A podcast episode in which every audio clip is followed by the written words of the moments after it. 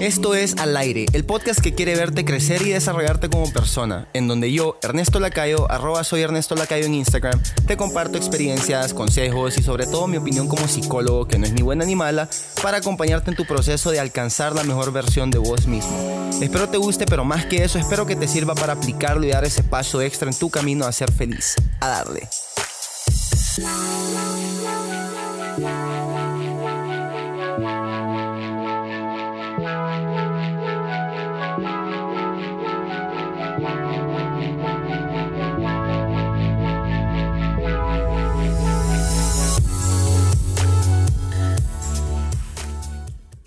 ¿Qué onda mis cracks? ¿Qué tal empezaron esta semanita? Yo estoy grabando esto un... Hoy es 15 de febrero, entonces feliz día del amor y la amistad a todos, a todas.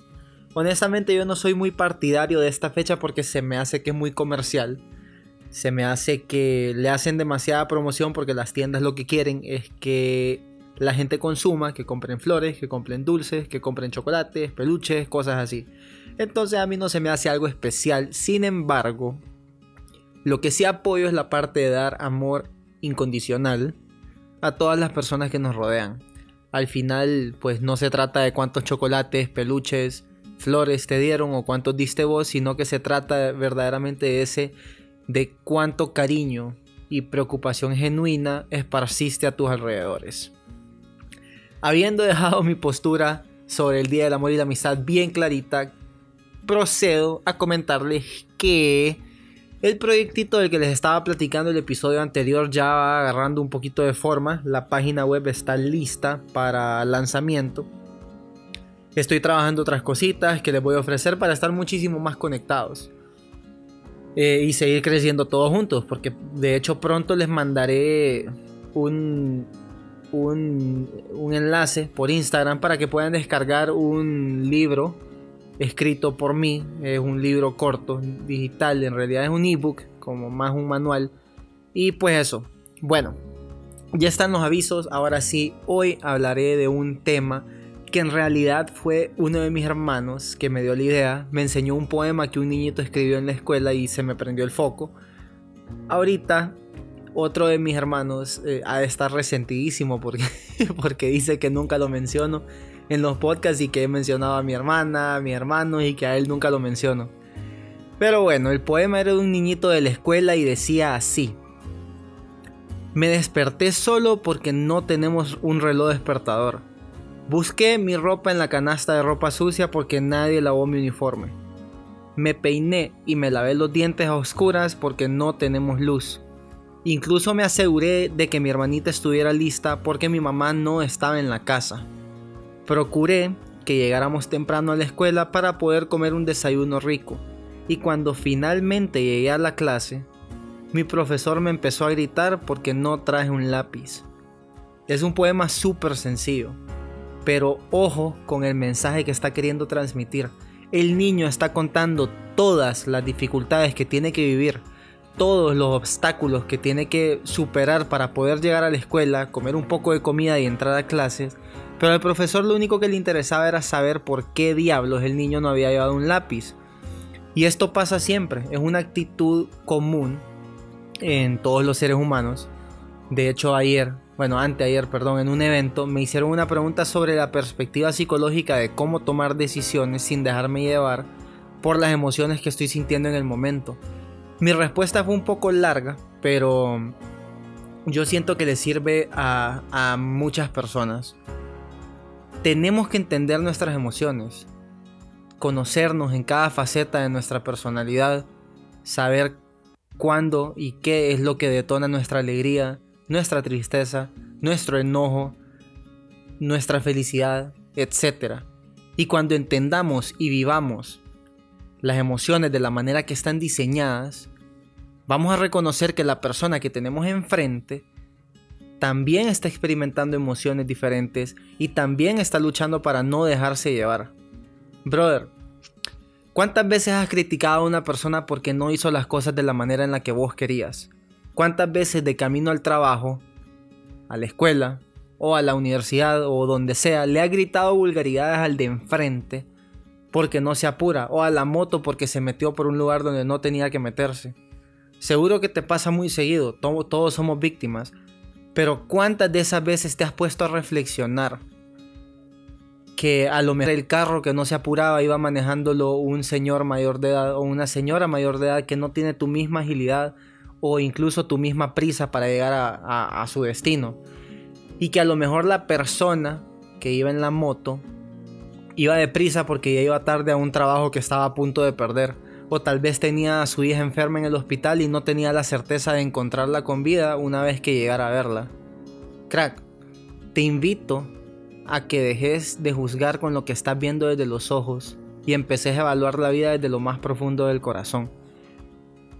En mi no tan largo camino de vida he aprendido la importancia de no juzgar y cuando las circunstancias me han obligado a hacerlo he intentado por lo menos actuar en conciencia, en profundidad, porque entiendo que es difícil, sobre todo cuando nos encontramos en tráfico y se te cruzan, por poco chocas y te pones a pensar en la imprudencia de la, la persona que no hizo las cosas correctamente. Y no se trata de justificar las acciones de alguien porque se vive en una situación difícil, porque muchas personas me dicen como, ah, entonces solo por, por eso ah, está bien que lo haga. No, no está bien que lo haga. Pero se trata de entender que las demás personas también están viviendo sus propias luchas. A mí personalmente me ha costado muchísimo. Después de todo, pues soy nada más un ser humano. y si no cometiera errores, pues nunca buscaría aprender. Pero el prejuicio nos hace la vida más fácil. No vamos a negar esa realidad. Es muchísimo más simple ver a una persona en determinado grupo y decir que esa persona tiene sus características únicas y exclusivas por pertenecer a ese grupo. Es muchísimo más fácil hacer eso que tomarnos el tiempo de conocer, de reflexionar y de analizar conscientemente y abiertamente lo que realmente pensamos sobre una persona. Evidentemente, pues que sea más fácil no significa que sea la mejor opción. De hecho, no lo es, porque a pesar de ser una salida cercana y una salida rápida, nos va destruyendo por dentro poco a poco. Y no solo eso, sino que también muchas veces nos puede privar de conocer a una persona maravillosa que tal vez no quitemos la oportunidad, nos podía ayudar a lanzar nuestro negocio porque iba a aportar cosas buenísimas a nuestra vida. Yo creo que todos podemos aprender a evaluar desde nuestro corazón, reconociendo la persona que somos, reconociendo nuestras fortalezas, pero también reconociendo nuestras debilidades todas esas imperfecciones que nos hacen nosotros y luego siendo sinceros con nosotros mismos y con las personas que tenemos a nuestro, error, a nuestro alrededor, perdón, solo así vamos a ser capaces de conocer a ese crack que tenemos frente a nosotros. No importa lo que esté pasando por tu cabeza, eh, lo que te hayan dicho o lo que tu instinto te haga pensar, tenés que ser capaz de borrar todos esos pensamientos y de abrir un espacio para que entre información nueva. San Agustín tenía una frase, no me acuerdo, no me acuerdo cómo era la frase. Ah, tenés que dejar salir lo que sabes. No, tenés que dejar salir lo que tenés para dejar entrar lo que no tenés. Esa era la frase. Las personas hablan más de lo que saben y nos equivocamos más de lo que nosotros creemos. Así que si tenés dudas o no sabes cómo es algo en realidad, pregunta Nadie es mejor o peor persona por cuestiones tan superficiales como las que mencioné durante el episodio. No asumas una realidad inexistente. Siempre tenés que dar una oportunidad porque ya vas a ver que te vas a llevar más de una sorpresa, te lo aseguro. Y cracks, qué episodio tan corto. Hasta ahí se los dejo hoy.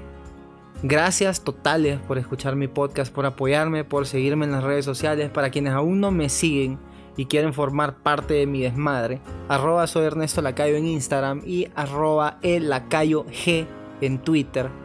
Ahí pueden seguir de cerca todo lo que hago, comparto muchísimo sobre mis días, mis pensamientos y reflexiones que se me ocurren por ahí y pues me encanta que formen parte de todo eso, a veces me escriben, a veces no, pero me gusta que lo hagan. Espero les haya gustado. Evaluemos, chavos, desde nuestro corazón, reconociendo que las personas a nuestro alrededor también viven sus propias historias y también luchan sus propios problemas. Los espero la siguiente semana, cracks, para más contenido del podcast que te quiere ver crecer. Hasta la próxima.